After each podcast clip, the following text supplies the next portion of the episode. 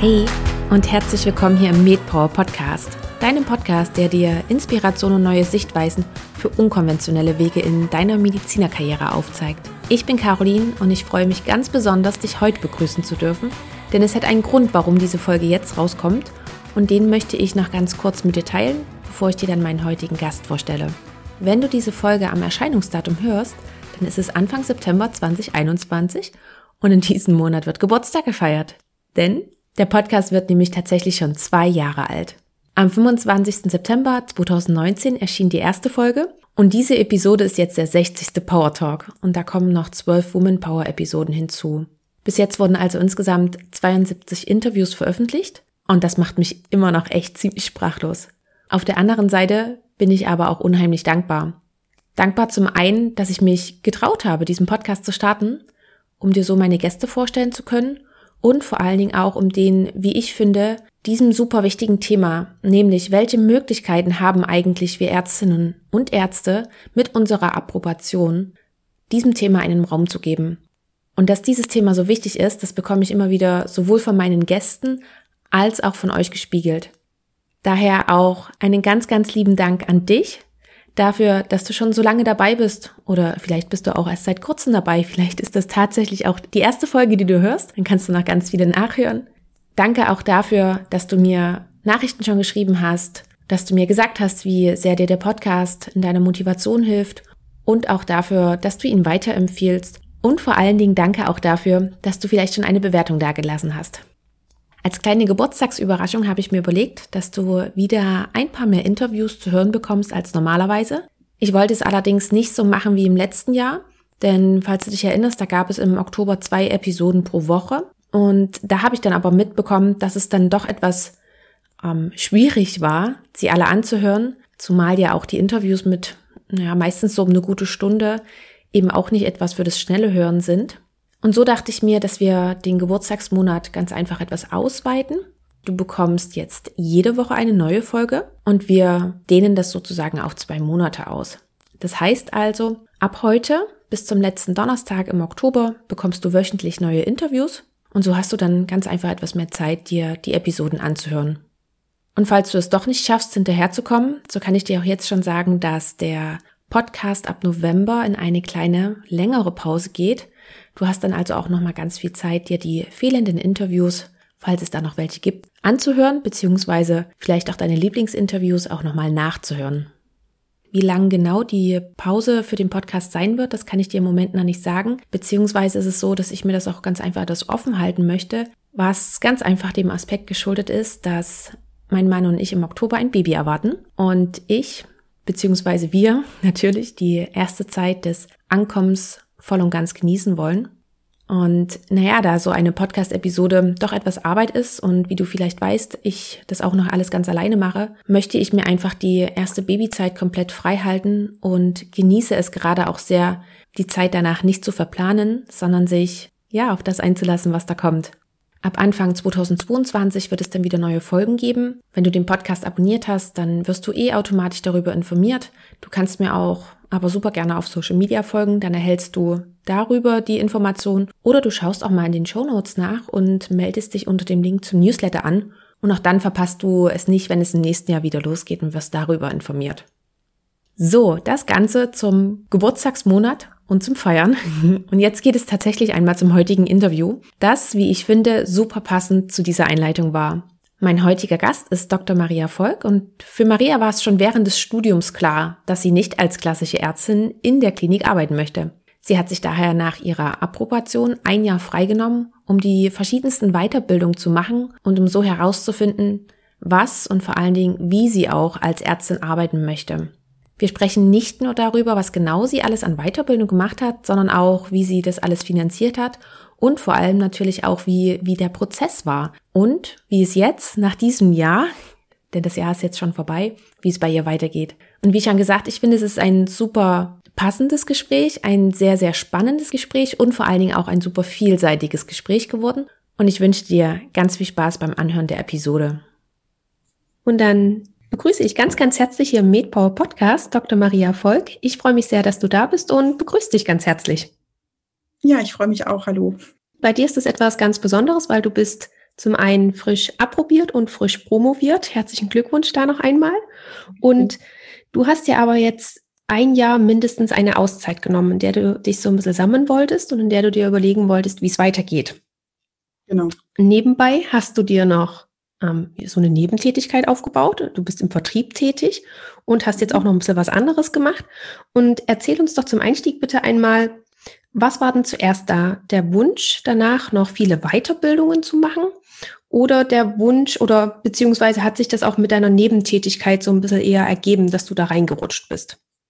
Also ähm, ich habe schon während meines Studiums, also ich habe in Leipzig studiert auch und ähm, habe da schon irgendwann gemerkt, dass dass die Medizin, wie sie heutzutage in Kliniken praktiziert wird, mich im Großen und Ganzen nicht mehr so glücklich gemacht hat. Ähm, das lag vor allen Dingen daran, dass es für mich eher so eine Symptom, ja, Symptombehandlung war in der Klinik und man einfach auch gar keine Zeit hatte, bei den Patienten wirklich auf Ursachenforschung zu gehen oder zumindest nur sehr limitiert.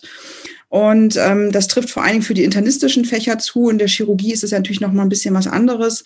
Aber das hat mich irgendwie so ein bisschen frustriert auf Dauer. Und ich, ich wollte mal gerne, dass man da an die Ursache geht.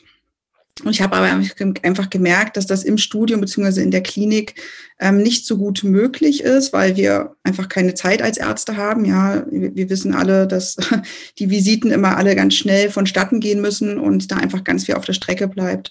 Und ähm, ja, man den Rest der Zeit dann mit Briefe schreiben ver, ähm, ver, wie sagt man das, also verbleibt, vertreibt und ähm, ja, und da muss man einfach schauen, dass das äh, irgendwie eine Balance hat. Und das hat mich immer mehr ein bisschen frustriert. Und dann habe ich irgendwann ja, für mich festgelegt, dass ich sehr wahrscheinlich nicht in die Klinik gehen werde nach meiner Approbation. Das ist ja so der Standardweg, ne, dass man nach der Approbation meistens eine Facharztausbildung anschließt und dann natürlich auch in die Klinik geht für ein, zwei, drei, vier Jahre, je nachdem, was man sich aussucht. Und ähm, ja, und das habe ich dann eigentlich für mich erstmal ad acta gelegt, weil ich definitiv nicht in die Klinik wollte. Zudem habe ich auch noch zwei kleine Kinder, die sind jetzt drei und sechs. Und ich wollte einfach ähm, ja, für mich ein, ein Familienleben auch irgendwie aufrechterhalten können. Und das war für mich in der Klinik nicht möglich. Ähm, ich habe das ja im PJ auch ganz viel gesehen, auch ganz viele, mit ganz vielen Ärztinnen auch gesprochen, wie die das so machen mit ihren Kindern. Naja, und ähm, das ist natürlich nicht sehr familienfreundliches System, allein schon mit den ganzen Nachtdiensten, 24-Stunden-Schichten und so weiter äh, war das nochmal zusätzlich ähm, ein Faktor, der sich da mit reingespielt hat, dass ich gesagt habe, okay, ähm, ich möchte gerne was anderes machen. Also nicht diesen klassischen Weg gehen, sondern eben ja für mich einen Plan B finden. Ähm, ich muss dazu sagen, das hat mir natürlich am Anfang auch ein bisschen Angst gemacht, ähm, weil mit dem Ziel bin ich nicht in, ins Studium gegangen. Ich wollte damals am liebsten auf die Intensivstation und also auf jeden Fall also auch im internistischen äh, bleiben und habe dann, wie gesagt, dann irgendwann festgestellt, das ist doch nicht mehr so meins. Und das ist natürlich auch mit ganz vielen Ängsten verbunden, weil das ist natürlich, der Plan B ist natürlich nicht immer auch einfach. Und ähm, ja, und so bin ich dann auf diesen Weg gekommen und habe dann nach der Approbation für mich gesagt, das war jetzt im Juni 2020, ich nehme mir jetzt ein Jahr Zeit, um ja, um zu gucken, was will ich eigentlich genau, wo treibt es mich hin, was macht mich glücklich, wie möchte ich als Arzt auch später arbeiten. Wann kam dir denn das erste Mal der Gedanke, dass du gar nicht so arbeiten willst, wie man normalerweise als Arzt und Ärztin arbeitet? Ähm, also das hat sich ein bisschen entwickelt mit der Geburt meiner Kinder. Ja, da ist man, man, man wird einfach nochmal ein anderer Mensch, man wird Mutter, ja, man übernimmt Verantwortung und man wächst auch nochmal ganz viel über sich hinaus. Und da habe ich angefangen, ja, Sachen zu hinterfragen, über den Tellerrand zu schauen, also nicht nur in der Medizin, sondern auch in allen möglichen anderen Lebensbereichen und habe da halt, das war eine Entwicklung, ja. Also ich bin auch immer noch in der Entwicklung, es ist auch noch nicht abgeschlossen, es wird es wahrscheinlich auch nie. Und ähm, ja, ich würde sagen, so ungefähr vor, ja, ungefähr vor drei, vier Jahren fing das an, dass ich gesagt habe, oh, ob ich dann ob ich jemals in der Klinik bin, ob ich jemals diesen klassischen Weg als Ärztin gehe, äh, war, wurde dann immer unsicherer. Und so richtig klar wurde das so vor zwei Jahren für mich. Das heißt, vor zwei Jahren ungefähr dann mit dem PJ, wo du dann auch gesehen hast, oder ich finde, im PJ kriegt man das ganz einfach nochmal mehr mit, als wenn man in Anführungsstrichen nur zur Formulatur da ist. Aber im PJ ist man ja doch etwas mehr integriert. Und im PJ macht man sich auch, jedenfalls habe ich mir im PJ schon ganz andere Gedanken auch gemacht als zur Formulatur, da, da fand ich das alles noch total aufregend. Da habe ich mich nicht gefragt, will ich später überhaupt mal so arbeiten? Da war es mir egal, wenn ich den ganzen Tag mit OBP stehen konnte. Im Gegenteil, das war da sogar noch ziemlich cool. War das bei dir auch so? Also ich wusste es eigentlich schon vor dem PJ. Ähm, das PJ hat mich quasi nur noch mal bestätigt, ähm, dass die richtige Entscheidung ist. Und du hast erzählt, dass du natürlich auch Ängste hattest. Was waren denn das für Ängste? Naja, es hat viel mit Glaubenssätzen zu tun. Ja, man, man, man ist ja in einer gewissen Rolle als Arzt. Man möchte ja auch, also man hat ja die Grundintention ist ja immer, dass man Menschen helfen möchte, ja, dass man Menschen in, in ihre Gesundheit unterstützen möchte.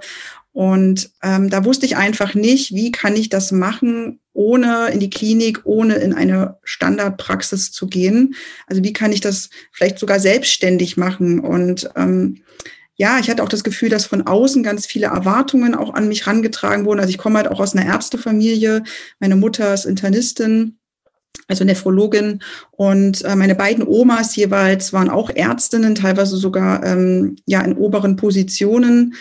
Und hm, ja, da hat man immer auch gewisse, bis, ja, gewisse Erwartungen gehabt und ähm, alle sind diesen klassischen Weg eben auch gegangen. Meine Mama hat da Verständnis für, die ist selber mittlerweile sehr, ähm, ja, sehr aufgewacht, ähm, interessiert sich auch für andere Meinungen, ist nicht mehr so festgefahren wie vor ein paar Jahren noch. Daher versteht sie das auch und ist da auch sehr stolz auf mich und versucht mich da auch zu unterstützen. Ähm, meine, meine andere Oma zum Beispiel, die ist jetzt schon sehr alt. Ich glaube, die ist jetzt Mitte, Mitte, 80, äh, Mitte 80, ja. Und ähm, die versteht das zum Beispiel gar nicht. Und ähm, sie sagt halt, ja, ein richtiger Arzt ist in der Klinik, ein richtiger Arzt macht Überstunden, ein richtiger Arzt äh, fällt, äh, arbeitet bis zum Umfallen. Ja, das sind so ihre Sätze, die sie, aber das kann man ihr auch nicht verübeln. Ja, sie hat das eben auch in einer ganz anderen Zeit gemacht als, als wir heute und ist einfach ganz anders aufgewachsen. Und daher habe ich da auch Verständnis für. Ich bin ihr da auch nicht böse. Aber trotzdem ist natürlich so ganz tief in mir drinne immer auch, ja, ich will niemanden enttäuschen. Ich möchte ja auch, dass die Leute stolz auf mich sind, dass, dass ich einen guten Weg gehe und natürlich auch, dass ich mit dem, was ich dann natürlich auch mache, auch natürlich Geld verdienen kann und ähm, auch meine Familie mit versorgen kann. Ja, also das ist natürlich auch ein ganz großer Aspekt. Und ich habe ja auch sehr lange studiert.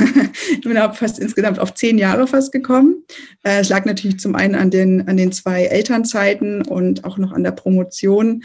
Und ähm, ja, und das war einfach, ja, diese gewissen Erwartungshaltungen und vielleicht auch meine eigenen Erwartungen an mich. Ja, ich wollte, dass es klappt. Ich wollte, dass ich einen schönen Weg finde. Und es war auch einfach so ein bisschen Ratlosigkeit, weil ich wusste einfach gar nicht, was gibt es denn noch? Also, was macht man denn noch anderes, als in die Klinik oder in die Praxis zu gehen? Das äh, gibt, also wenn man sich damit nicht beschäftigt, hat man das Gefühl, oh Gott, ich falle so in ein Loch und ähm, finde gar nichts anderes, wo auch ich auch als Arzt auch anerkannt bin. Ja, das kann ich gut nachvollziehen. Ähm, hast du dir überhaupt überlegt, ob du dann auch dein Studium oder hast du dir mal überlegt in diesem ganzen Prozess, ob du dein Studium überhaupt zu Ende bringst oder ob du dann vielleicht auch wechselst, weil, wie du es gerade schon gesagt hast, ist ja tatsächlich eine ziemlich lange Ausbildung, die wir machen. Und normalerweise, auch das in Anführungsstrichen, arbeiten wir ja darauf hin, in die Klinik zu gehen und später auch als Ärztin oder als Arzt tätig zu sein. Waren die Überlegungen auch da? Ja, aber nur kurz. Also ich wusste halt, okay, ich bin jetzt schon so weit gekommen. Ja, das war dann so, so, ja, das erste Mal so nach sechs, sieben Jahren Studium, wo das so das erste Mal aufkam, diese ganzen Gedanken. Ich dachte, ich bin jetzt schon so weit, ich, ich muss jetzt noch ein, zwei, drei Jahre durchhalten. Und ähm, ich wollte einfach unbedingt meine Approbation haben, weil ich wollte natürlich trotzdem ja als Arzt arbeiten. Ich wollte bloß halt nicht in dem klassischen Metier arbeiten. Und deswegen war das für mich eigentlich nicht wirklich eine Option aufzugeben und zu sagen, ach, ich mache etwas anderes. Also ich bin ja auch noch gelernte Krankenschwester. Ich habe dann natürlich auch überlegt, ob ich sage, okay, dann äh, mache ich das wieder. Aber das ist ja eigentlich das Gleiche in Grün, bloß mit einer anderen Stellung, ja. Aber es ist ja trotzdem auch nicht besser oder schlechter. Und ähm, ja, also es war mal in meinem Kopf ab und zu, aber das ja war eigentlich keine Option. Und wann oder auch wie hast du denn angefangen, dich damit zu beschäftigen, was es denn noch alles gibt, was wir als Ärztinnen noch alles machen können? Hast du das auch schon vor dem PJ gemacht oder hast du da, hast du dir da wirklich dieses eine Jahr nach der Approbation dafür freigenommen? Nee, ich hatte schon vorher immer mal geschaut. Also ich habe einfach mal ganz einfach gegoogelt und habe geguckt, okay, was können Ärzte noch machen, außer in die Klinik und die Praxis zu gehen. Und habe dann natürlich auch sowas gefunden wie Ethikrat, ja, oder Public Health, WHO, ähm, oder natürlich auch als Betriebsarzt ne, in, die, in die Betriebe, Arbeitsmediziner, also einfach so, so ein paar Nischen, Umweltmedizin, ähm, die hat, fand ich auch teilweise wirklich sehr interessant oder zum Beispiel auch als medizinischer Journalist, ja, kann man ja auch arbeiten als Arzt, dass man schreibt. Ähm, also da gibt's schon eigentlich ganz viele Ideen, aber es, es waren dann so 10, 12, 15 Vorschläge, die ich so gefunden hatte, aber nichts hat mich so richtig gecatcht. Und ähm, das war dann natürlich auch wieder so ein kleines Loch, wo ich sage, oh Gott, jetzt, jetzt, jetzt finde ich nicht mal da irgendwas, was, was mich so richtig äh, motiviert und wo mein Herz aufflammt. Ähm, und ja, aber ich habe mich natürlich damit beschäftigt. Und, äh, aber ich habe das dann irgendwann losgelassen, weil ich gesagt habe, okay, äh, es gibt, also für mich gibt es einfach diesen Plan A nicht und ich werde diesen Plan B machen. Ich weiß zwar noch nicht, wie er aussieht, aber es gibt für mich keine andere Option. Also es gab keinen Plan A und ähm, dadurch musste ich ja quasi ähm, ins kalte Wasser, obwohl ich nicht wusste, was mich erwartet. Mhm. Ich wollte gerade sagen, ich stelle mir diesen Prozess, äh, jedenfalls ist es bei mir so, wenn ich weiß, ich möchte etwas nicht, aber ich möchte etwas anderes und dann sehe ich diese ganzen Optionen, die es gibt und keine würde mich so richtig greifen, dann bin ich auch so ein totaler Ungeduldsmensch. Und du hast ja gerade gemeint, du hast dann irgendwann einfach losgelassen und das stelle ich mir sehr schön vor. Ich könnte mir bei mir vorstellen, dass dann einfach die Ungeduld wieder greift und ähm, ja, ich dann einfach gerne auch ein Resultat haben will. Ja. Wie war denn da dieser Prozess bei dir, dass du gesagt hast, ich lass jetzt los? Wie, wie bist denn du da hingekommen? Gab es dann Urvertrauen, dass du schon deinen Weg findest? Weil auf der anderen Seite, es ist ja nicht nur so, dass du dich auf den Weg machst und guckst, was gibt es alles. Man braucht ja auch da wieder Weiterbildung, man muss sich reinlesen in Themen, man muss sich vielleicht fortbilden. Und während man das macht, muss man ja auch gleichzeitig seinen Lebensunterhalt irgendwie bezahlen. Ja, Genau, also das mit dem Lebensunterhalt, da hatte ich ja noch ein bisschen Schonfrist, ähm, weil ich ja da noch im Studium war. Das heißt, ähm, ja, da war ich erstmal so im Großen und Ganzen versorgt. Ich bin ja auch verheiratet und ähm, mein Mann ist berufstätig und ja, deswegen ist es bei uns jetzt finanziell nicht so, dass es so ein mega Druck ist bei uns.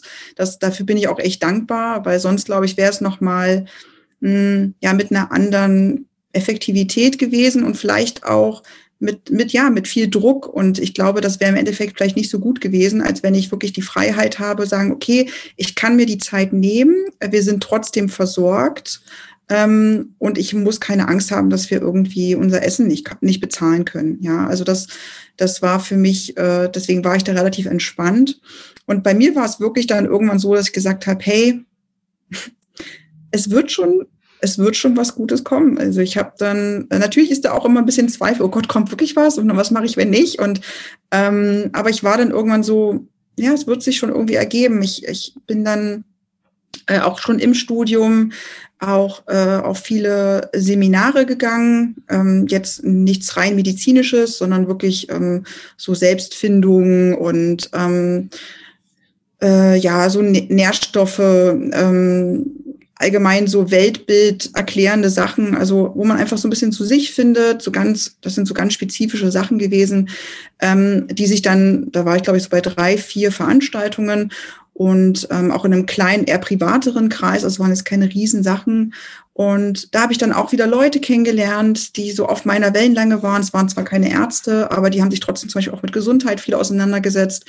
Und dann hat man wieder den kennengelernt und den kennengelernt und da haben sich einfach dann so viele Sachen entwickelt, so dass ich dann eben auch ähm, ja zum Beispiel in diese Vertriebssache gerutscht bin, äh, was ja gar nicht eigentlich geplant war.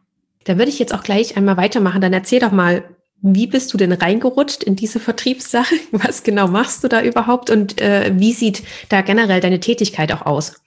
Ja, genau. Also ähm, es war so, dass ich mich irgendwann wie gesagt, mit, mit Kindern beschäftigt man sich dann irgendwann auch mit der Qualität von Nährstoffen, Trinkwasser, ähm, Essen, Nahrung allgemein, ja, und, und stellt dann vieles in Frage und überlegt halt, okay, was kann ich tun, damit meine Kinder so gesund wie möglich auch aufwachsen. Und da bin ich dann irgendwann auch zum Thema Wasser gekommen. Also habe dann irgendwann auch geguckt, okay, ist unser Leitungswasser wirklich so gut, wie es suggeriert wird? Was genau wird denn da eigentlich gemessen ähm, bei den Wasserwerken? Was wird vielleicht auch nicht gemessen? Und habe dann irgendwann so für mich festgestellt, okay, ähm, vielleicht äh, ja, sollten wir uns ein, äh, ein, eine Wasseraufbereitung zulegen. Ich wollte gerne ein Wasser haben, was wirklich nochmal gereinigt ist und was noch so ein paar bestimmte Kriterien hat.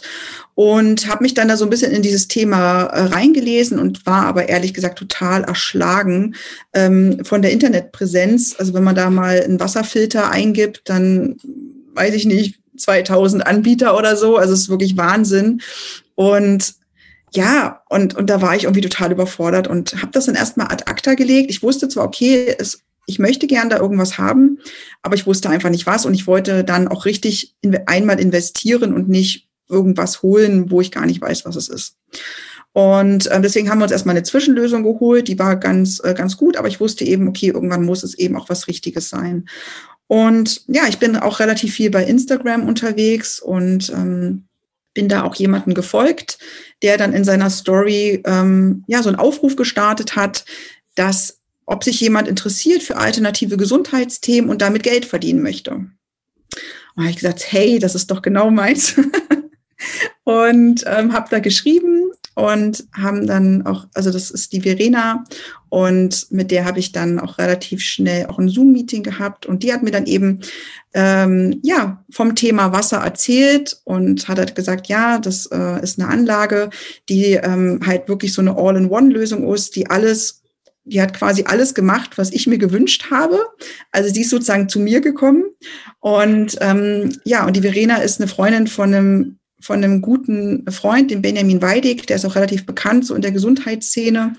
Und da wusste ich einfach, okay, ähm, der macht, der empfiehlt wirklich nichts, was er nicht auch selber getestet hat über mehrere Monate, teilweise Jahre. Und da wusste ich einfach, okay, äh, das kann zumindest nicht schlecht sein. Und ja, und dann bin ich da so ein bisschen reingerutscht und sie haben mich halt gefragt, ob ich dann vielleicht auch in dem Vertrieb mitmachen möchte für ähm, Wasserfilter. Und habe ich gesagt, so, na ja, mal gucken, ich würde mir das Gerät erstmal anschauen. Ich muss ja, mir ist halt ganz, ganz wichtig bei solchen Sachen, dass man wirklich zu 1000 Prozent dahinter steht, dass man genau auch ähm, das versteht, was das Gerät auch schafft und kann. Und dass es meiner Meinung nach auch erstmal keine Konkurrenzprodukte groß gibt, weil nur dann kann ich da wirklich auch authentisch ähm, ja, dafür Werbung machen, dafür auch Begeisterung schaffen. Ja, also das, da muss ich einfach auch selber zu 100 Prozent dahinter stehen. Und deswegen habe ich mir das erstmal in Ruhe angeschaut und bin dann aber in den Vertrieb rein. Und ja, habe mir erstmal gar nichts groß bei gedacht. Ich habe gesagt, ich probiere es einfach. Ich meine, kann ja nichts Schlimmes passieren.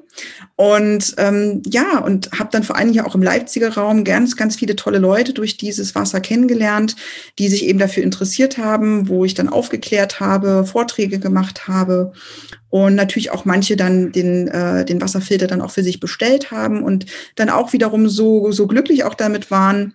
Es war halt ganz viel positive Energie, ganz viel ja auch Gleichgesinnte. Das hat mir ja so ein bisschen im Studium auch irgendwann gefehlt, ja, dass man mit vielen Menschen über solche, ja, ich sag mal in Anführungsstrichen auch Tabuthemen ähm, nicht sprechen konnte. Also jeder, dem ich gesagt habe, so ein bisschen durch die Blume, dass ich vielleicht gar nicht so den klassischen Arztweg gehe, war dann immer ganz erstaunt, weil sowas gab es bei denen in, in deren Welt irgendwie nicht. Und ähm, ja, und mit diesen Menschen, die sich zum Thema Wasser begeistern, das sind ja alles Menschen, die sehr ja, die sehr weit, einen großen Weitblick haben, die sich auch eben für Themen interessieren, ähm, ja, die vielleicht nicht so Mainstream sind. Und dadurch ist das so ein Schlag Mensch und äh, ich hatte plötzlich ganz viele tolle neue Freunde und ähm, alles auch sehr, sehr aufgeschlossene Menschen. Und so war einfach der Benefit vor allen Dingen von diesem Vertrieb, vor allen Dingen, dass man viele tolle Leute kennengelernt hat, äh, mit, dem, mit denen ich heute noch in Kontakt bin. Und ähm, ja, und das war einfach ich bin heute noch so, so dankbar, dass, das, dass ich das damals, diesen Instagram-Post gesehen habe, ähm, ganz zufällig, äh, der gefühlt nur drei Stunden online war und das alles sich dann so gefügt hat, dass ich damit äh, reingekommen bin. In welchem Semester warst du, als du darauf gestoßen bist?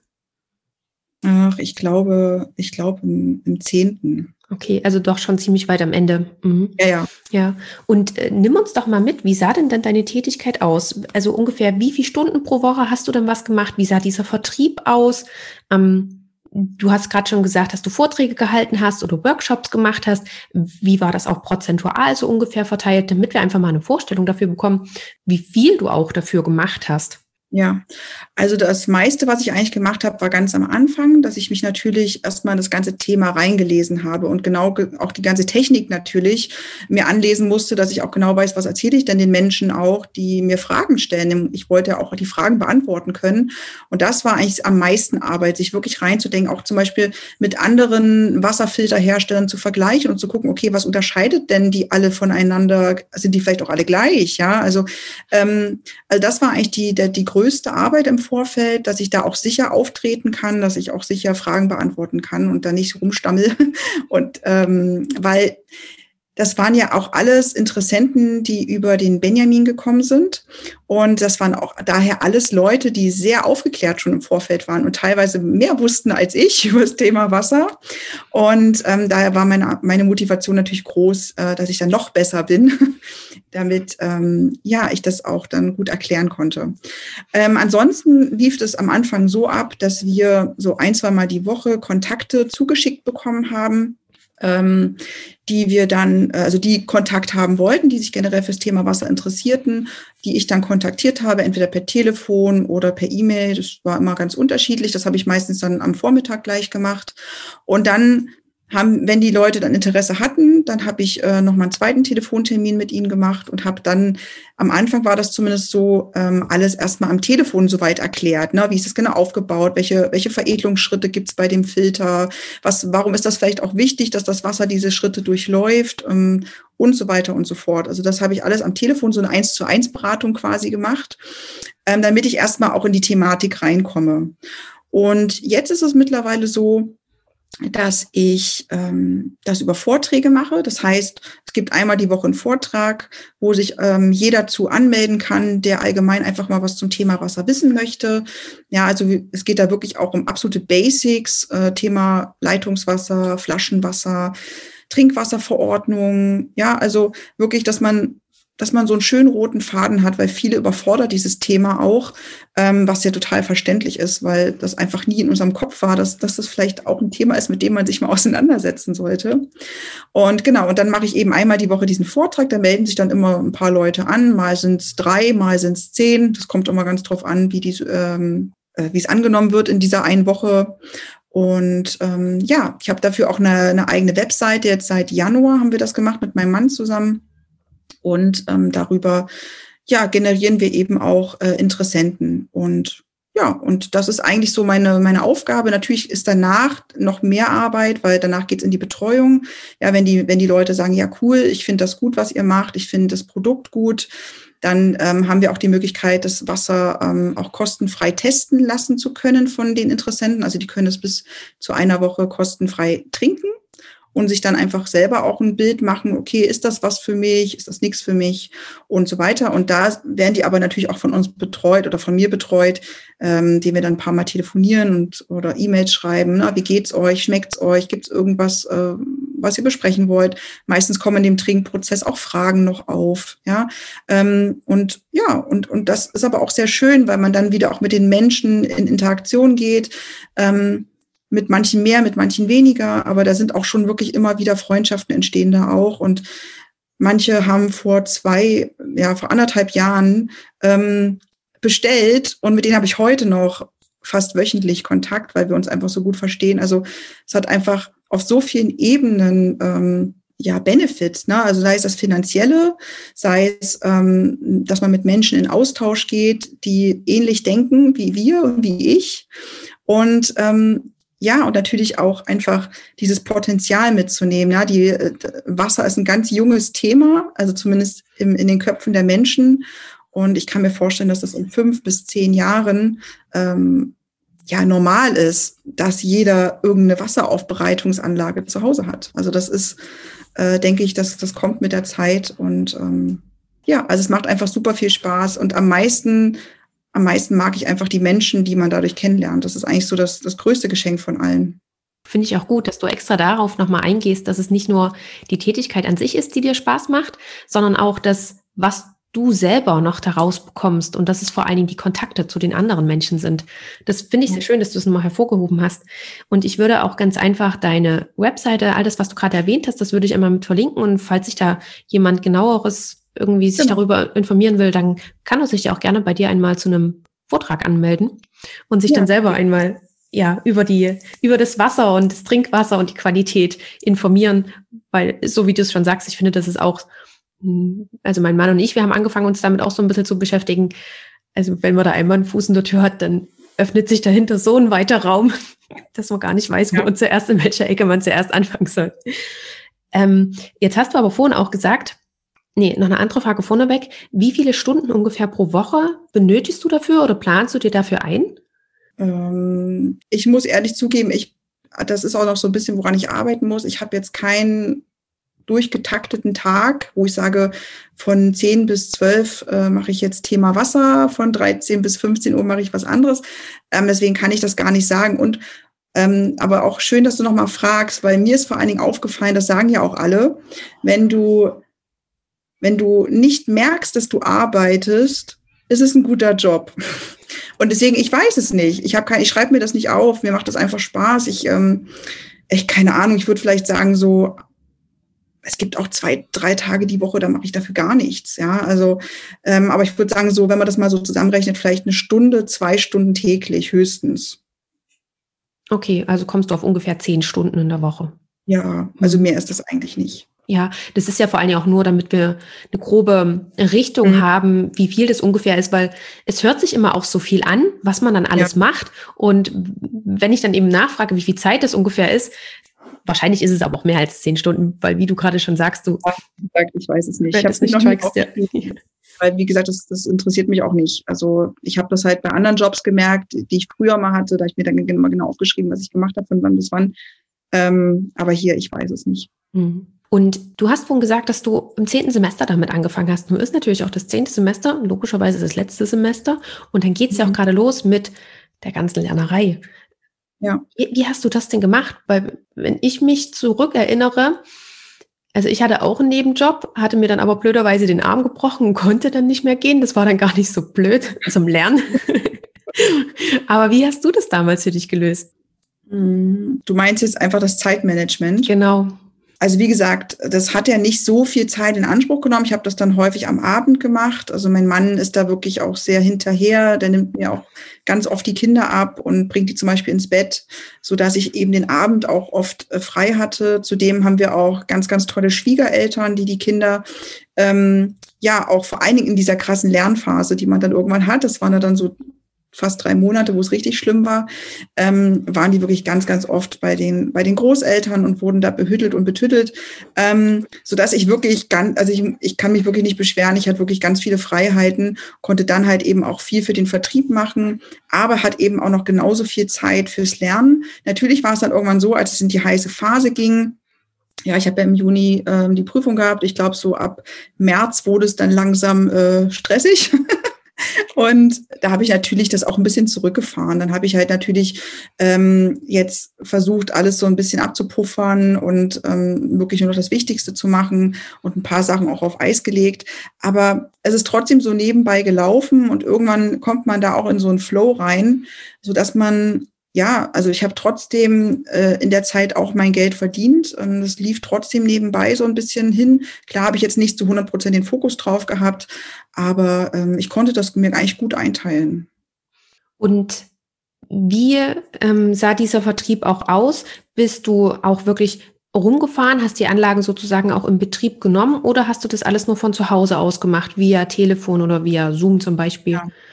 Nein, also das ist jetzt kein, äh, ich sag mal, Haustürgeschäft oder sowas oder wie man das nennt, ähm, sondern das sind wirklich Interessenten, die können, also entweder sind, wenn, es, wenn die jetzt hier im Leipziger Raum waren, sind sie manchmal auch zu mir direkt nach Hause gekommen ja, weil, wie gesagt, wir haben die Anlage ja hier, dann kann ich gleich ein bisschen was zeigen, dann können die auch gleich Wasser mitnehmen, wenn sie wollen. Ähm, und dann ist es natürlich auch immer schöner, weil so ein ganz persönlicher Kontakt ist nochmal was ganz anderes, als wenn man über Zoom oder Telefon. Aber viele kommen ja einfach auch nicht aus Leipzig. Also der Osten ist generell da noch ein bisschen ähm, hinterher, was das Thema Wasser auch angeht. Die meisten kommen wirklich so aus äh, Baden-Württemberg und Bayern. Und ja, da ist natürlich dann Zoom, Telefon ähm, und ja, deswegen, also ich bin da nicht irgendwie mit dem, mit dem Auto rumgefahren. Also deswegen, das wäre natürlich noch sehr viel Zeit natürlich mehr in Anspruch genommen. Aber so war es wirklich auf, auf online und seit, seit Corona sowieso fast, also Da kommt ganz selten mal jemand her, wenn überhaupt. Wie gesagt, in Leipzig ist ja nicht so viel. Und ähm, ja, daher bin ich das jetzt auch schon so gewöhnt. Und die Vorträge sind eigentlich dazu gedacht, dass sie offline stattfinden. Ja, weil es natürlich nochmal eine ganz andere Energie hat und eben die Menschen auch direkt vor Ort das Wasser auch trinken können und gleich ein Gefühl dafür bekommen. Das geht natürlich im Zoom jetzt nicht unbedingt, aber ähm, ja, also demzufolge ist es wirklich eine, also für mich ist es eine reine digitale Arbeit. Mhm. Und diese reine digitale Arbeit ist etwas, was dir jetzt sozusagen jetzt auch in der Zeit, in diesem einen Jahr, was du dir freigenommen hast, ähm, sozusagen deinen Unterhalt mit sichert. Und das eine Jahr ist jetzt fast rum. Wir haben bald Juni. Wahrscheinlich, wenn der Podcast veröffentlicht wird, ist es schon rum. Und erzähl doch einmal bitte, wie hast du dieses Jahr genutzt? Was hast du alles für Weiterbildung gemacht und was hast du dir vielleicht auch überlegt, wie es dann bei dir weitergehen soll? Ja, also ich habe mir halt, also nach der Approbation ist man natürlich, war ich erstmal eine Woche platt, ja. Das kennt ja, glaube ich, jeder, erstmal echt durch. Und dann waren wir erstmal ein bisschen im Urlaub mit den Kindern. Und dann habe ich gesagt, okay, ich gucke einfach mal, was es so noch so gibt. Ja, man hat dann wieder Zeit, man hat Muße. Und ich habe gedacht, ich mache jetzt einfach alles, was ich ähm, machen wollte, wo ich dann entweder kein Geld für hatte oder keine Zeit und ähm, konnte mir eben mit dem verdienten, ich nenne es jetzt mal Wassergeld, ähm, eben auch das alles finanzieren, diese ganzen Sachen, die ich jetzt gleich erzähle.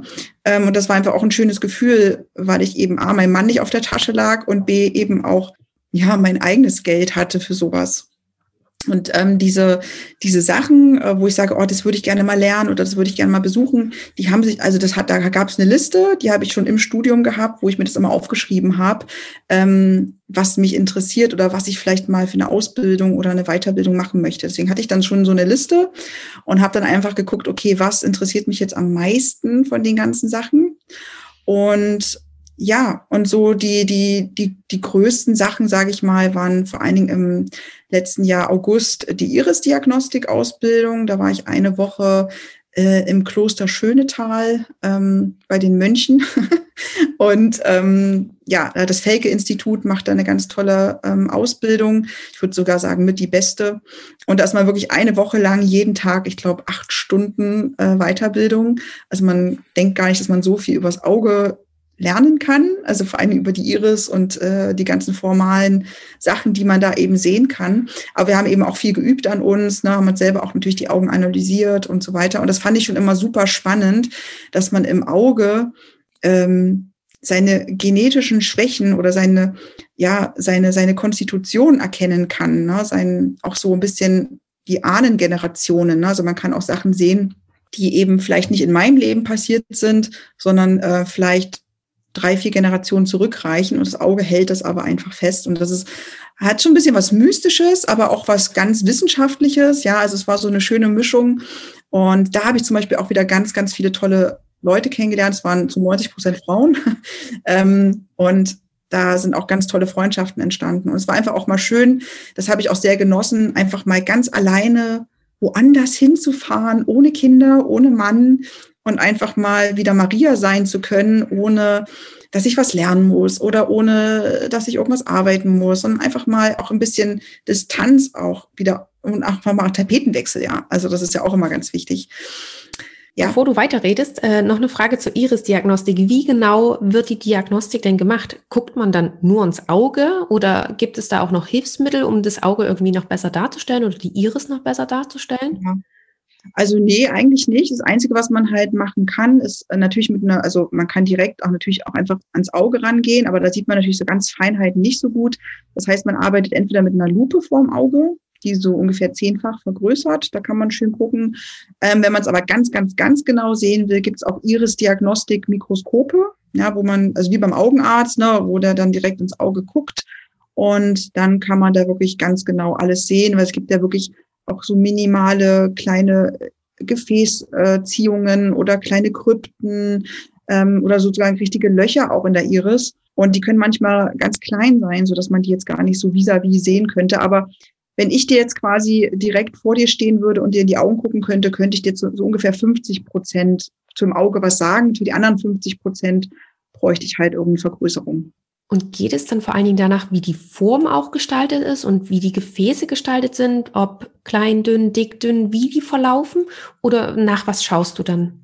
Genau, also da gibt's ganz, ganz viele äh, verschiedene äh, Aspekte. Es gibt dann so eine To-Do-Liste, die man so abhakt. Ähm, das erste ist natürlich erstmal die Augenfarbe. Ja, was sieht man da? Braun, blau ist ja so echt nur die zwei klassischen Typen. Alles andere sind Mischtypen.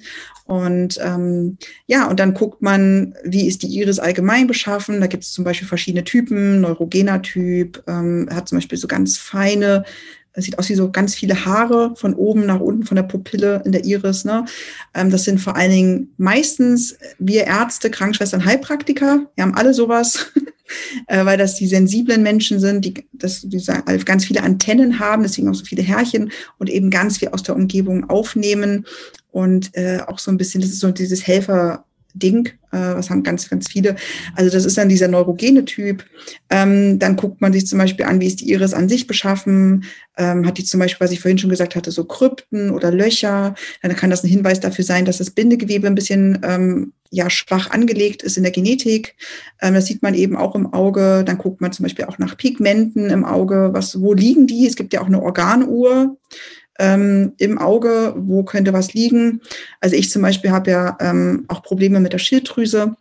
Und bei mir konnte man eben direkt auf der Schilddrüse auch ein Pigment sehen und, und eine Vertiefung in dem Pigment sogar, so dass ich, äh, ja, dass das so ein bisschen eine Bestätigung war dafür, dass da auch eine, eine schwache Anlage ist. Also die Iris-Diagnostik sagt, zeigt mir jetzt nicht, wie geht es mir aktuell, und auch wenn ich zum Beispiel jetzt irgendeine Symptomatik habe, ich, was weiß ich, zum Beispiel hohe Fettwerte und ich arbeite daran, ähm, dann sieht das im Auge nicht anders aus.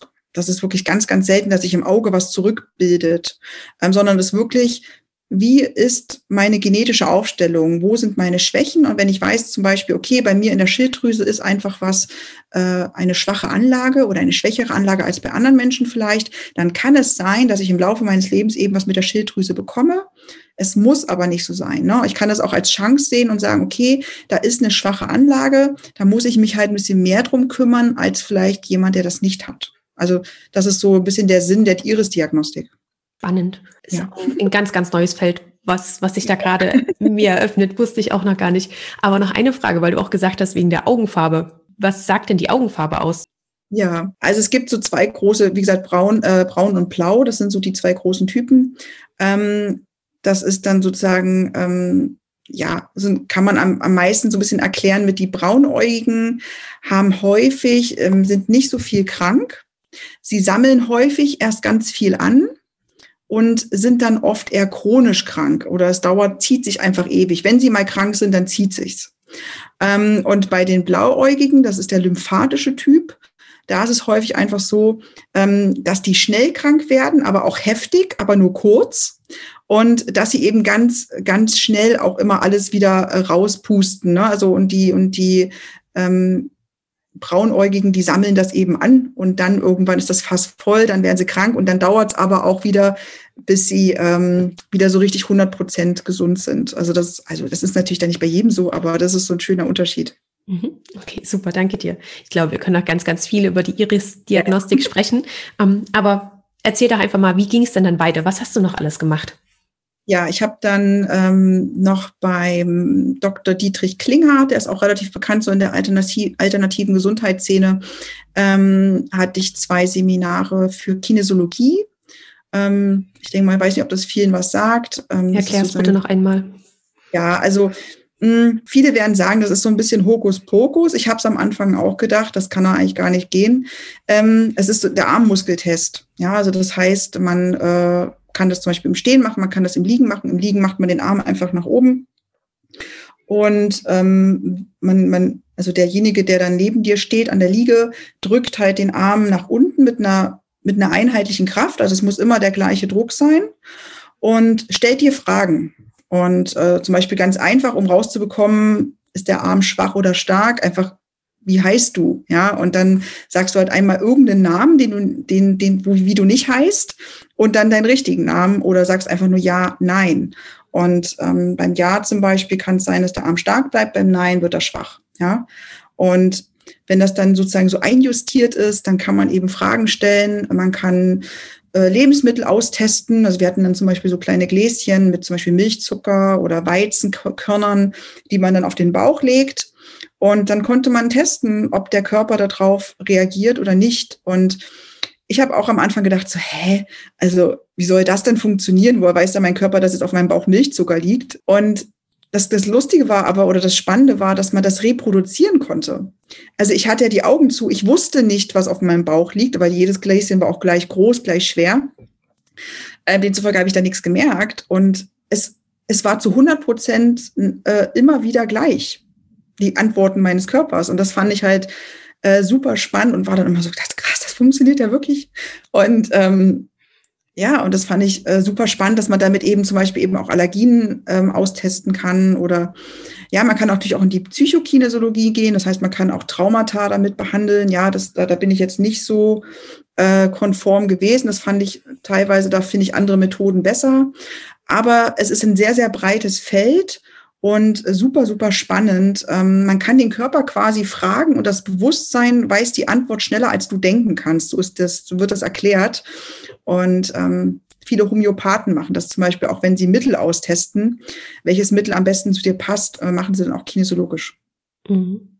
Ich finde auch, dass die Kinesiologie auch total spannend ist und ich habe das selber auch schon erlebt und das mhm. ist ja, das sind ja nicht nur Fragen oder Testungen, weil du gerade sagtest, der, der, Körper ist dann schneller als man selber. Auf manche Sachen kann man ja gar nicht antworten, weil man die Antwort gar nicht weiß, aber die, sie, ist sozusagen im Körper gespeichert. Und was ich noch so, ähm, ja, wo ich wirklich erstaunt darüber war, ist, man merkt es ja auch oder ich habe es gemerkt, dass der Arm auf einmal bei dieser einen Frage ganz anders reagiert hat, obwohl ich die ganze Zeit die gleiche Spannung hatte. Der eine genau. hat er bei wenn es positiv war, ganz anders reagiert als bei negativ. Das heißt, es ist nicht nur so, dass der andere das dann merkt, sondern man merkt es selber noch. Und das mhm. hat ja dann auch wieder die, die Rückkopplung zu einem selber. Das fand ich auch noch so erstaunlich. Also ich habe halt versucht, so ganz viele Sachen zu machen, die so ein bisschen ja, zwischen den Welten stehen, wo vielleicht auch viele sagen, ach, das ist irgendwie Spinnerei und das kann ja gar nicht funktionieren. Ja, viele finden auch Iris-Diagnostik blöd und sagen halt, ach, na ja, was soll man denn da sehen und ob das alles so stimmt und so weiter. Aber ich wollte ähm, einfach ganz, ganz viel mitnehmen, ganz viel lernen und ähm, ja, da war halt das mit dabei und da waren wir zum Beispiel mitten an der Grenze in, in, in Österreich fast unten. Das war auch super schön, weil das auch über eine Woche war. Auch wieder ein bisschen Tapetenwechsel. Das war mitten auch im Sommer. Das war voll schön. Und da habe ich auch heute noch Kontakt mit ähm, einer Person, die dort, äh, ja, die dort auch mitgelernt hat und ähm, die ich dann zum Beispiel auch sogar fürs Wasser begeistern konnte. Das war gar nicht meine Intention, als ich dort war, aber äh, die ist mittlerweile auch ganz glücklich. ja. Dann erzähl doch mal, weil es gab ja noch ein bisschen was anderes und weiteres, was du in dem Jahr gemacht hast. Waren ja nicht nur diese zwei Sachen. Was hast du noch alles gemacht? Genau, ich habe noch ähm, ein Studium angefangen. Ich habe ja noch so lange nicht studiert. Ähm, ich habe mich quasi eximmatrikuliert zum 30. September und habe mich dann wieder gleich immatrikuliert zum 1.10. Ähm, und zwar macht die Uni Leipzig einmal in alle zwei Jahre ein Studium, ein Aufbaustudium, äh, also Postgradualstudium für Umwelttoxikologie und äh, Quatsch, nee, für Toxikologie und Umweltschutz. Ähm, und das hat mich irgendwie voll angesprochen, weil das, das fand ich schon wieder spannend. Ähm, und fand es eben auch schön, dass es von der Uni war und habe gedacht, okay, cool, äh, ja, warum denn nicht? Es geht zwei Jahre, ist jetzt nicht mega lang und es ist eben auch berufsbegleitend. Das heißt, das ist jetzt auch nicht so, was mich jeden Tag einnimmt, sondern vielleicht nur so zweimal im Monat, wo ich wirklich was für machen muss. Und ähm, ja, und ich fand den Abschluss auch ganz cool. Da ist man dann nämlich Fachwissenschaftler für Toxikologie und Umweltschutz. Ich finde, das klingt voll cool. Ähm, ja, und ich glaube, man lernt da einfach, also was heißt, ich glaube, ich weiß ja mittlerweile schon, das geht ja jetzt schon ein halbes Jahr, dass man da echt viel lernt. Und ähm, es ist zwar sehr biochemielastig, aber auch super spannend, weil es halt ganz viel auch so um toxikologische Sachen geht, aus der Tierwelt, aus der Pflanzenwelt, aber eben auch von Medikamenten. Da war zum Beispiel auch ein großes Thema, auch mit Wasser, ja, was eigentlich alles in unserem Wasser drin ist. Und das fand ich, hat mich nochmal so ein bisschen bestätigt und super spannend. Man hat immer einmal, ungefähr einmal im Monat eine Prüfung. Multiple Choice, und teilweise wirklich schwer. Also ähm, hat mich dann immer so ein bisschen ans Medizinstudium erinnert. Also es war wirklich, ich habe gedacht, na ja, mein Gott, sind ein paar kleine Fragen, aber oh, das ist schon, da muss man wirklich was für machen. Also teilweise wirklich äh, sehr, sehr, sehr speziell und sehr tiefgründig. Und ja, irgendwann muss ich dann auch, glaube ich, meine Hausarbeit schreiben und eine mündliche Prüfung machen. Aber darüber denke ich jetzt noch nicht nach. Aber ich, ich fand es cool, dass es eben auch genau in dem Jahr jetzt angefangen hat, wo ich fertig war. Also es hat sich so schön ergeben. Und ähm, ja, ich zahle das äh, Studium komplett privat. Ja, es muss natürlich irgendwie finanziert werden. Es sind 1000 Euro im Semester, also auch relativ viel. Ähm, viele lassen sich das natürlich berufsbegleitend vergüten, ne, wenn sie irgendwo an der Uni angestellt sind und das nebenbei machen. Äh, bin ich natürlich jetzt nicht, deswegen, aber ich habe gedacht, das ist mir wert und ähm, ich mache das gerne und bezahle das dann eben halt selbst. Und bezüglich der Frauengesundheit hast du dich ja auch noch weitergebildet. Genau, ähm, das war auch so ein schöner Zufall, ähm, auch wieder über Instagram. ähm, ja, äh, da habe ich dann die Seite gefunden von Femna auf, auf Instagram. Ich weiß gar nicht, wie ich die gefunden habe. Äh, ich bin da irgendwie, glaube ich, eine Werbung gesehen oder so. Und habe halt gesehen, dass das ein Start-up ist aus Berlin, die eben ähm, ja mit ganzheitlicher Frauenheilkunde arbeiten, mit äh, damals noch Heilpraktikerinnen und fand das super spannend, so dass ich denen einfach mal eine E-Mail geschrieben habe und habe gesagt, hey, ähm, ich bin Ärztin, ich bin ganz frisch approbiert und ich hätte voll Lust, bei euch mitzumachen. Habt ihr irgendwas für Ärzte? ähm, also wirklich so ganz naiv nachgefragt, ohne Schnickschnack. Und ja, dann habe ich ganz schnell auch mit der, äh, mit der Gründerin von Femna gesprochen, mit der Maxi. Und dann hat sie mir eben erzählt, dass sie im nächsten Jahr sehr wahrscheinlich so medizinisch äh, Telemedizin gründen wollen, wo eben auch dann Ärzte mitarbeiten können und äh, dann eben auch Themen ähm, damit in die Beratung kommen, die eben Heilpraktikerinnen nicht machen dürfen. Ja, ähm, sie dürfen ja zum Beispiel keine Medikamente verschreiben und so weiter. Deswegen ähm, wurde da einfach ein Strich gezogen, gesagt, okay, es gibt Sachen, die machen die Ärzte und es gibt Sachen eben, die machen die Heilpraktikerinnen. Und äh, was ich halt an dem Konzept so schön fand, ist, dass es eben ganzheitlich ist. Das heißt, es wird eben auch auf Ursachen bezogen gearbeitet und dadurch, dass man eine eins zu eins Beratung mit den Frauen hat, hat man eben auch echt viel Zeit. Und ähm, das finden, oder das, da habe ich auch das Gefühl, dass das, das tut den Frauen auch total gut, dass sie einfach mal jemanden haben, mit dem sie zum Beispiel 30 Minuten mal einfach sprechen können. Äh, beim Gynäkologen, ich glaube, durchschnittlich sind es, glaube ich, vier oder sechs Minuten pro Patient an Gesprächszeit. Ja, also wirklich nichts. Da kann man nur ganz kurz immer was anreißen und hier können sie halt wirklich mal erzählen und man kann gucken, okay, wie kann man ihnen am besten helfen? Und ja, und da arbeiten wir jetzt aktuell seit, seit März jetzt erst. Es ging, da hat noch ein bisschen gedauert, weil es großer Aufwand war, das alles logistisch äh, in die Wege zu leiten. Und genau, also das Femna arbeitet halt eben mit so einem Home-Tests. Ähm, also wir als Ärzte arbeiten zum Beispiel mit dem Vaginalstatus und mit dem STI, also mit sexuell übertragbaren Krankheiten. Da kriegen die Frauen ein Kit nach Hause, führen den Test durch, schicken das ins Labor und buchen dann eine Beratung entweder dazu oder die haben es am Anfang schon mitgebucht. Und dann gehen wir eben den Befund eins zu eins eben durch, gucken, okay, wo kann ich, wo können wir helfen, was können wir an, an Behandlungen ähm, kreieren. Und äh, ja, und dass natürlich auch die Frau sich verstanden fühlt. Häufig sind das eben ja auch Frauen, die schon lange Wege hinter sich haben, die schon zehnmal beim Gynäkologen waren oder das zehnte Pilzmittel genommen haben und es einfach ja in so chronische Sachen übergeht und die einfach schon echt verzweifelt sind. Du hast gesagt, seit März bist du jetzt da. Und äh, wie sieht denn da deine Wochengestaltung aus? Wie viele Beratungen gibst du in der Woche oder ist es so festgelegt, dass du so und so viele Beratungen geben musst? Und sind es nur Beratungen oder bist du auch noch anders tätig für Femna? Ja, ähm, also wie gesagt, die, die ähm, Frauen, die den, die den Test kaufen, die buchen eben diese ärztliche Beratung mit. Und ähm, dann kann ich in einen Kalender eingeben, wann möchte ich arbeiten. Ja, ich gebe dann meine Zeitfenster an und die können dann quasi online, sehen die meine Zeitfenster und können dann eben in der Zeit buchen.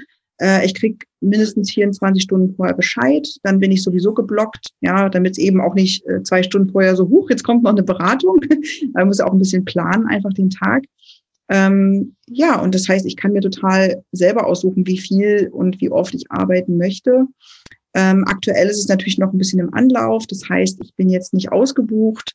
Ähm, aber es wird von Woche zu Woche mehr und es findet auch immer mehr Resonanz und ähm, es ist halt eben was ganz Neues. Ja, vorher war es eben gesagt nur mit Heilpraktikerin und Femna ist, ja, Femna ist ja da generell auch sehr äh, weit. Ja, so es ist ja gibt's ja nicht nochmal in Deutschland so eine so eine Aktion und dadurch muss es natürlich auch erstmal ein bisschen publik werden. Mhm. Und aktuell ist es so, ja, ich würde sagen, dass ich vielleicht so fünf, sechs, sieben Beratungen in der Woche habe. Also so zwischen 20 und 30 Minuten lang, je nachdem, was gebucht wird.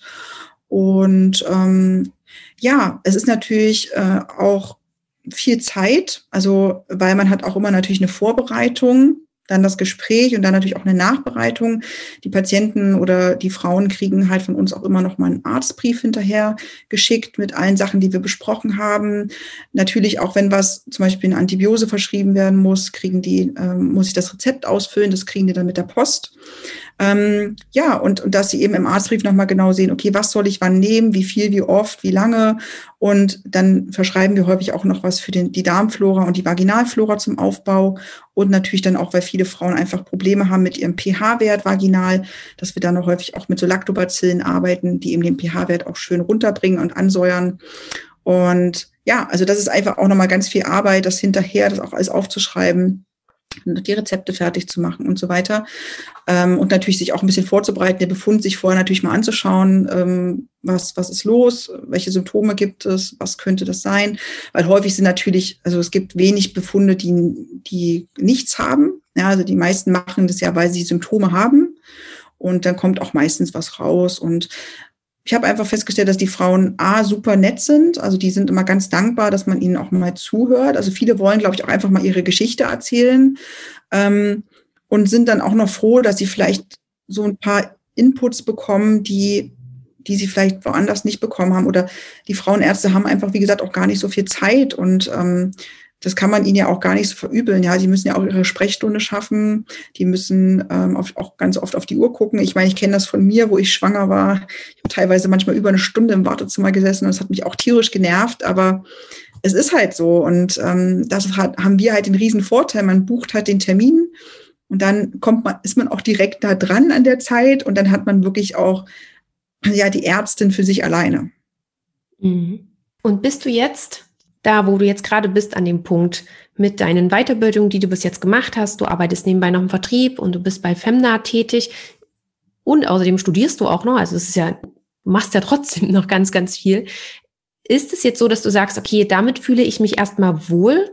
Oder gibt es noch etwas, bei dem du sagst, das möchte ich definitiv für ab Juli, weil dann wäre der ja dann Jahr rum, möchte ich dann in Angriff nehmen? Also hast du sozusagen noch einen weiteren Plan oder bist du mittlerweile auch in diesem Prozess so angekommen, dass du sagst, okay, ich gucke ganz einfach, wie es weitergeht und was sich dann zum Beispiel noch mit dem ähm, toxikologischen Studium ergibt, wenn du das fertig hast? Aktuell ist es so, es sagen mir ganz viele immer, oh Gott, Maria, du machst so viel parallel, du machst das, du machst jenes. Ähm, ich mache ja auch noch eine Ausbildung zum holistischen Gesundheitsberater, das habe ich ja noch gar nicht erzählt. Ähm, da müsste ich langsam auch mal was für machen. Ich habe jetzt mittlerweile die ganzen Prospekte hier, das sind so fünf Hefte. Ähm, die müsste ich eigentlich auch alle mal lesen. Ähm, ich, ich bin, ich neige eher dazu, immer zu viel zu machen auf einmal. Aber meistens schaffe ich das auch. Also es ist jetzt auch nicht so, dass dann 100 Sachen liegen bleiben. Und trotzdem habe ich das Gefühl, dass ich nichts mache. Das ist immer voll lustig, dass, dass das so, eine, so einen großen Unterschied nach außen macht, weil meine Tage sind trotzdem eigentlich total entspannt. Also ich habe keinen Stress. Ich, ähm, äh, ich, wir bringen frühstück, also mein Mann ist ja gerade auch Corona-bedingt äh, im Homeoffice. Das heißt, äh, er ist in dem einen Zimmer, ich bin in dem anderen Zimmer. Und ja, und, und ich habe eigentlich wirklich einen, einen ruhigen Tag. Es gibt wirklich echt selten Tage, wo es wirklich echt stressig ist. Aber selbst dann bin ich glücklich, weil es einfach Sachen sind, die mir Spaß machen, sowohl Femna als auch der Vertrieb. Das sind beides Sachen, die ich super gerne mache. Und ähm, ja, und aktuell also wie du schon sagtest, also ich, ich bin da im Prozess drinne. Ich, ähm, ich habe kein, ich weiß nicht, wie es weitergeht. Ich weiß nicht, ob ich in einem Jahr noch im Vertrieb bin. Ich weiß nicht, ob ich in, in einem Jahr ähm, bei Femna noch bin. Also ich habe es natürlich vor, aber ähm, man weiß halt nie, was kommt und welche Türen sich dann vielleicht auch wieder öffnen. Ja, also wie gesagt, beim Vertrieb lernt man auch so viele Leute kennen, auch viele Ärzte habe ich jetzt mittlerweile kennengelernt. Vielleicht ergibt sich daraus zum Beispiel auch mal irgendwas, ja. Und ähm, ja, wir überlegen auch vielleicht irgendwann mal ins Ausland, also auszuwandern, ins Ausland zu gehen. Ähm, also es ist nicht spruchreifes, aber es sind einfach Sachen, wo noch so ganz viel Sachen im Hintergrund laufen. Und ich möchte einfach gerne, ja, für mich dann irgendwann so ein bisschen im Reinen sein. Also es ist schon, ich bin schon im Reineren, sage ich es mal so, ähm, als noch vor einem Dreivierteljahr. Aber äh, ich merke auch, dass da noch ganz viel Luft nach oben ist. Man hört dir das raus, dass du da so total gerade in deiner Mitte bist. Und du hast ja auch gerade gesagt, was du alles nochmal, also auch dieser holistische Gesund Gesundheitsberater warst, ne? Ja, ja genau. Ähm, das ist ja wirklich unheimlich viel, was ja dann auch deinen Tag füllt. Und man muss ja für jedes, was man neu anfängt, wieder neu lernen. Und äh, ich meine, das, das weiß jeder. Ähm, da würde mich mal noch interessieren, wie strukturierst du dann deinen Tag? Wonach setzt du deine Prioritäten, damit es eben auch nicht so in Stress ausarbeitet und mhm. damit du das alles locker flockig schaffst? Also ich muss dazu sagen, dass ähm, zum Beispiel das Studium jetzt, das läuft wirklich so ein bisschen nebenher. Ja, also das ist, wie gesagt, einmal im Monat eine Prüfung. Davor hat man eine Woche Vorlesungswoche. Die gucke ich mir ehrlich gesagt nie an. Ich, ich, ich drucke mir einfach nur die ganzen Vorträge aus, lerne die und schreibe dann die Prüfung. Aber so war ich auch in der Uni schon. Ich bin nie zu Vorlesungen groß gegangen. Ähm, das heißt, das nimmt vielleicht zwei, drei, vier Tage im Monat ein. Das war's. Ähm, und natürlich Vertrieb und Femna, immer je nachdem, wie man gebucht wird, beziehungsweise wann die Vorträge sind. Manche, manche Interessenten sind ein bisschen intensiver, manche nicht. Also das kann man nicht so planen. Und ähm, ja, und ich versuche da einfach für mich eine Mitte zu finden. Ich bin von Grund auf eher ein fauler Typ. Ja, also das heißt, ich, ich, ich mache mir jetzt ganz selten wirklich, ich mache zwar To-Do-Listen, aber ich merke einfach, dass ich mit so ganz strukturierten Tagen, so von dann bis dann, dann Pause, dann das, das, das, damit, das, das mache ich einen Tag und dann werfe ich das wieder auf einen Haufen. Also ich mache, ich arbeite eher intuitiv. Also es, jetzt zum Beispiel hatte ich mal zwei Tage, da habe ich gar nichts gemacht. Also da habe ich wirklich nur gekocht, gebacken, geputzt und geschlafen, weil ich habe das Gefühl gehabt, ich brauchte das einfach mal. Und das war aber okay. Ich hatte zwar dann zwischendurch mal so, ach, eigentlich müsste ich ach, jetzt bin ich so faul und eigentlich müsste ich doch mal was machen, aber das sind ja wieder diese Glaubenssätze. Ne? Man darf ja auch, ich bin ja quasi selbstständig, ja, ähm, man darf ja auch mal nichts tun und es ist trotzdem okay. Ja, also man, wir sind halt so in dieser Leistungsgesellschaft und äh, alle müssen immer powern, powern, powern und wenn man einmal langweilig ist oder man einfach mal gerade nicht weiß, was man mit seiner Zeit anfangen soll, oh Gott, das gibt's ja eigentlich gar nicht, ja, man findet man ja immer, aber ich ich habe mittlerweile gelernt, dass es auch manchmal nicht so gut ist, sich ständig abzulenken.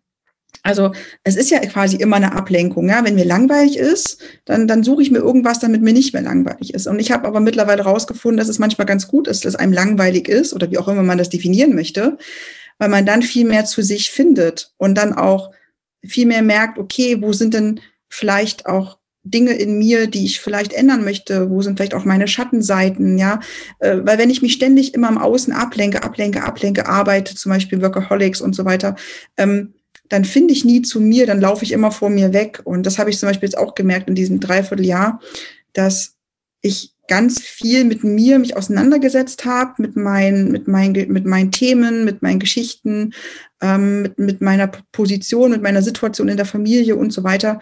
Und das hat mich, das war zwar nicht schön, ja, also Schattenarbeit ist ja nie schön, aber es hat mich sehr viel weitergebracht. Und ich glaube, diese Prozesse hätte ich nie machen können, wenn ich jetzt zum Beispiel Vollzeit in der Klinik gewesen wäre. Ja, und dafür bin ich einfach super dankbar. Und deswegen kann ich dir da jetzt gar nicht genau sagen, wie mein Tag jetzt konkret aussieht. Ja, ich habe ich hab, ich hab das meistens im Kopf, was ich machen muss. Das mache ich dann auch. Und dann ist gut. Und dann, ähm, ja, also ich könnte bestimmt viel, viel mehr machen. Ich könnte mich viel mehr auch disziplinieren, ähm, noch höher, noch schneller, noch weiter. Aber ich habe einfach gemerkt, dass mir das ähm, nicht gut tut. Ich, ich suche da immer noch so ein bisschen die Balance zwischen nicht zu wenig, aber auch nicht zu viel. Ähm, und bin da total glücklich, dass ich das in dieser Selbstständigkeit auch den Luxus habe, mir darüber Gedanken zu machen.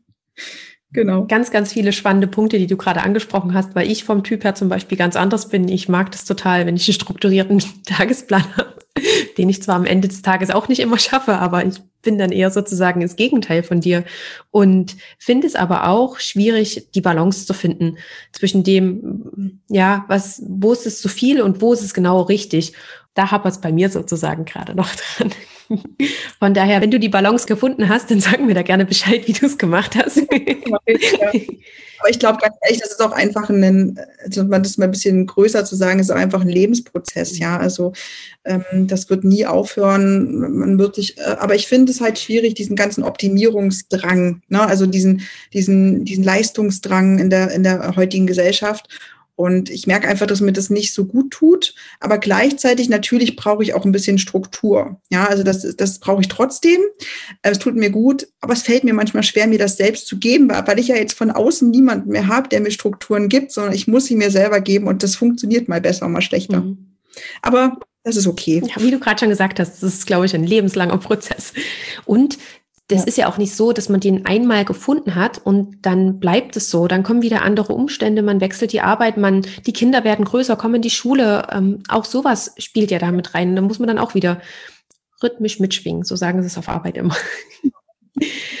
ähm, wir unterhalten uns schon ziemlich lange und bevor wir zum Abschluss kommen, noch zwei Fragen. Vielleicht fällt mir zwischendurch nur eine ein, aber zwei auf alle Fälle. Hast du auch schon mal dran gedacht, den Facharzt für Umweltmedizin zu machen? Ja, habe ich schon mal dran gedacht, ähm, habe mich da auch ein bisschen schon mal mit äh, beschäftigt, weil ich auch weiß, dass das eine, eine, eine Sparte ist, die sehr, sehr sehr begehrt ist, also nicht von den Studenten, aber von den Patienten. Ähm, das heißt, äh, man hätte da zumindest auch eine echt gute Nische.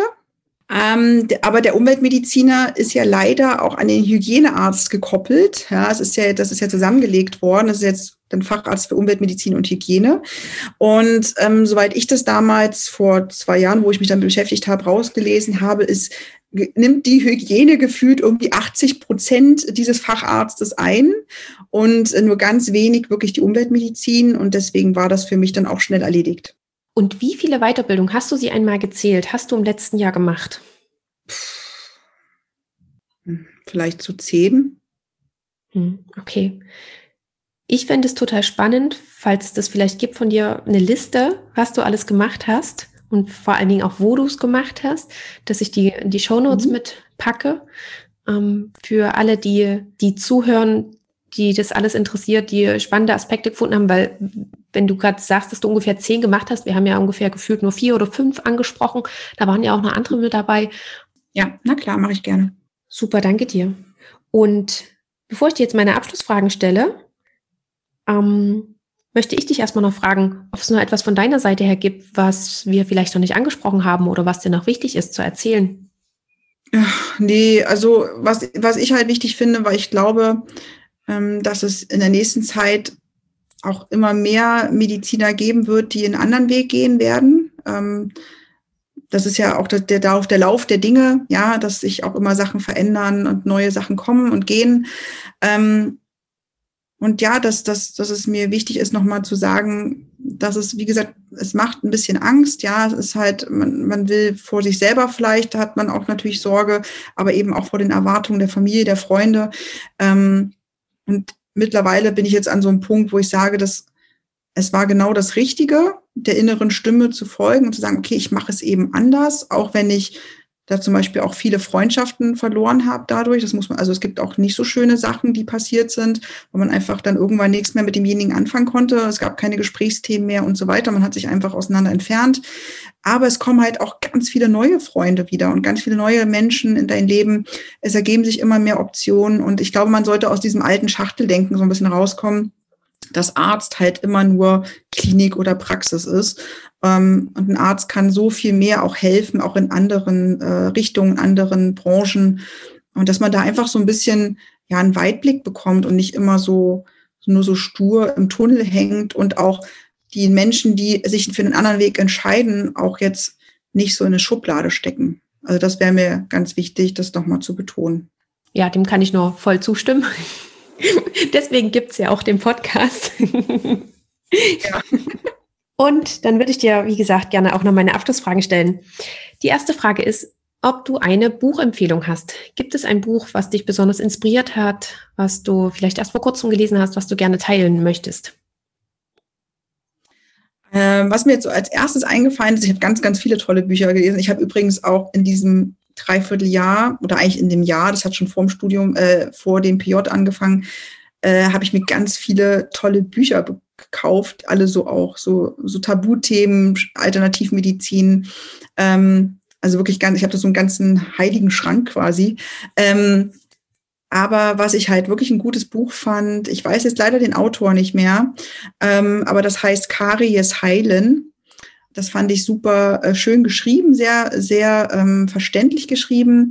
Und da geht es halt vor allen Dingen darum, dass, dass, dass man, man denkt ja zum Beispiel immer, dass Urmenschen oder Menschen in, in einer Zivilisation oder im, im, irgendwelche Urvölker, ja, dass die, oh Gott, wenn die, die müssten ja ständig irgendwie veralterte Zähne haben, müssten, haben ja keinen Zahnarzt, haben ja keine medizinische Versorgung im Urwald zum Beispiel, ähm, dass die eigentlich die besten Zähne haben, ja, und ähm, da, das wird dann auch mit Fotos dokumentiert in dem Buch und dass die vor allem auch ganz gerade Zähne haben, dass sie keine kieferorthopädische Behandlung brauchen, dass die kaum Karies haben und dass das einfach Rückschlüsse sind auf die Ernährung auch ähm, zutrifft. Und ähm, ja, das, also dieses Buch fand ich super spannend, auch mit der Kiefergröße, dass wir eigentlich immer kleinere Kiefer bekommen. Ähm, wir hatten früher viel breitere Kiefer und dass dadurch eben auch diese Zahnfehlstellungen immer weiter zunehmen, auch im Kindesalter schon, dass die Kinder schon mit so kleineren Kiefern geboren werden und dadurch sich immer diese, ja, also egal, auf jeden Fall super spannendes Buch, äh, heißt Karies heilen. Ich glaube, es gibt auch nur eins, das so heißt. Okay, super. Packe ich auf alle Fälle mit in die Show Notes. Danke dir. Ähm, die zweite Frage ist, wo siehst du uns Ärztinnen oder den Arztberuf in 10 bis 15 Jahren? Ähm, auf jeden Fall viel breit gefächerter als heute. Ähm, auch viel mehr Akzeptanz der Alternativmedizin, ähm, obwohl ich dieses Wort tendenziell einfach schwierig finde, weil ich, ich finde eher, dass die Schulmedizin die Alternative ist und nicht die Regel, ähm, weil die Schulmedizin ist noch sehr jung und die Alternativmedizin schon sehr alt. Und äh, ich finde, ähm, dass man es eigentlich umdrehen sollte.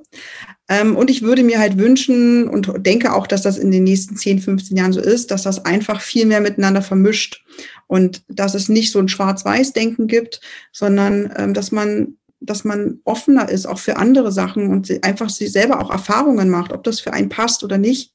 Und äh, das würde ich mir einfach wünschen, dass das so ein bisschen mehr ineinander übergreift und auch Ärzte, die schon länger im Beruf sind, einfach da ein bisschen offener werden und eben auch mal andere Sachen ausprobieren und ihre eigenen Erfahrungen sammeln und nicht so nur Schema F haben und das haben wir schon immer so gemacht und deswegen machen wir das auch immer weiter so, sondern auch mal neugierig sind und sich vielleicht auch mal für andere Themen öffnen. Mhm. Ja. Und wenn du mit deiner jetzigen Erfahrung zurückreisen könntest und du reist zurück zu deinem jüngeren Ich, was da gerade am Beginn des Studiums ist, was würdest du ihm denn mitteilen? Puh, schwierig, ähm, weil am Anfang des Studiums ja äh, eigentlich ein ganz anderer Mensch da war. Ähm, ich kann mich heute gar nicht mehr mit dieser, mit, mit diesem Ich identifizieren, ja, weil ich habe da wirklich gar nichts in der hinterfragt, also 0,0. Ich wusste halt, ja, die Medizin ist der heilige Gral und was äh, die Professoren in der Vorlesung erzählen, das ist halt so, sonst würden sie es ja nicht sagen. Ne? Und deswegen, und ich bin, wie gesagt, im Endeffekt durch meine Kinder so ein bisschen aufgewacht, habe mir hinterfragt, habe äh, mir einfach Basisthemen mal äh, angeguckt, ist das denn eigentlich wirklich so oder gibt es da auch noch andere Meinungen zu? Ähm, und bin dann, habe dann angefangen, eben größer zu denken, offener zu denken. Und deswegen würde ich vielleicht gar nicht so bis als Anfang des Studiums zurückreisen, sondern eher so vielleicht die letzten drei, vier Jahre ähm, wo ich so ein bisschen in diesem Struggle war, mache ich das jetzt, was mache ich denn danach, wie verdiene ich mein Geld, ähm, ich möchte ja auch eine Anerkennung von außen haben für das, was ich tue und äh, möchte nicht einfach irgendwas machen, sondern was Besonderes sein. Und mh, hm, da würde ich heute einfach sagen, vertraue einfach darauf, dass das Leben dir die Option geben wird, die du brauchst und dass sich immer wieder neue Türen öffnen werden und dass auch immer wieder ähm, neue Aspekte kommen werden und dass man, ich glaube heute, dass das noch, dass das, was ich jetzt tue, noch ganz, ganz, ganz klein am Anfang ist. Also ich glaube, dass das noch richtig groß wird, sowohl ähm, das mit Femna als auch das ähm, mit der Wasseraufbereitung. Ähm, ich habe das Gefühl, das wird noch richtig groß, noch richtig weit und es wird noch so viele unendliche Möglichkeiten geben. Und das Schöne ist bei diesen beiden Berufen ja auch, ähm, dass ich einfach komplett ortsungebunden arbeiten kann. Ja, und ich, ich, ich bin einfach nicht auf ein Land, auf ein, auf ein Ort fokussiert, sondern kann das überall machen. Und das ist einfach so schön, weil das auch einen, eine Art Freiheit so mit sich bringt und ähm, ja, ich einfach ungebunden bin von dieser Arbeit, als wenn man jetzt zum Beispiel in der Klinik ist. Und das wünsche ich mir auch, ja, da, da wünsche ich mir einfach, dass das auch noch mehr Ärzte für sich erfahren dürfen, dass Medizin oder das Studium und auch die Klinik Zeit, dass es da noch was anderes gibt ähm, und dass es auch vor allen Dingen, weil ich weiß auch aus vielen Gesprächen, dass auch viele in der Klinik nicht so glücklich sind. Und die Ärzte, mit denen ich gesprochen habe, sind teilweise wirklich sehr frustriert, überarbeitet, kurz vorm Burnout.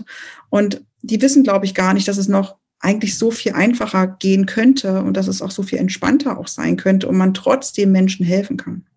Danke dir. Ich lasse das einfach mal so stehen als Schlusswort füge dem nichts weiter hinzu, sondern danke dir bloß noch, also bloß. Ja, danke dir dafür, dass du ähm, ziemlich lange deine Zeit uns geschenkt hast, uns die ganzen Einblicke gegeben hast und ja, vor allen Dingen, dass du deinen Weg mit uns geteilt hast.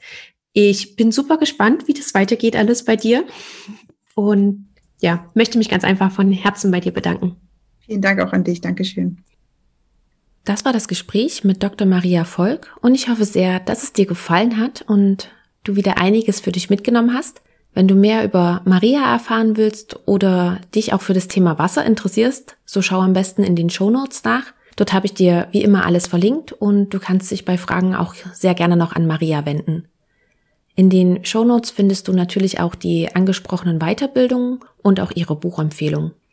Wie immer freue ich mich, wenn du deine Erkenntnisse aus dieser Episode mit mir teilst das kannst du sehr gerne persönlich machen via E-Mail oder auch unter dem Post zu dieser Folge bei Instagram oder bei LinkedIn zum Beispiel. Auch dazu findest du alle relevanten Links in den Show Notes. Und wie bei der letzten Folge schon erwähnt, läuft aktuell noch eine kleine Umfrage von mir und ich freue mich riesig, wenn du dir die fünf Minuten dafür Zeit nimmst und sie ausfüllst. Darin geht es darum, dass du deine Gedanken und Ideen zu deinen Vorstellungen, nämlich wie deine ärztliche Karriere ablaufen soll, wenn du das mit mir teilst. Auch dazu findest du alles in den Shownotes verlinkt. Und wenn du dich darüber hinaus auch einmal persönlich mit mir austauschen möchtest, dann gibt es auch dazu jetzt die Möglichkeit. Unter dem entsprechenden Link in den Shownotes kannst du dir ganz einfach noch einen Termin aussuchen und dann hören und sehen wir uns vielleicht demnächst schon virtuell. Vielen Dank auch an alle, die die Möglichkeit schon genutzt haben und natürlich auch ein großes Dankeschön an alle, die an der Umfrage teilgenommen haben, sie schon ausgefüllt haben und da auch nochmal ganz vielen Dank für eure lieben Worte.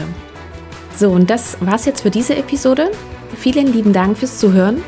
Und wenn du magst, dann hören wir uns in einer Woche wieder. Und ich wünsche dir bis dahin eine schöne Zeit und lass es dir gut gehen. Ciao!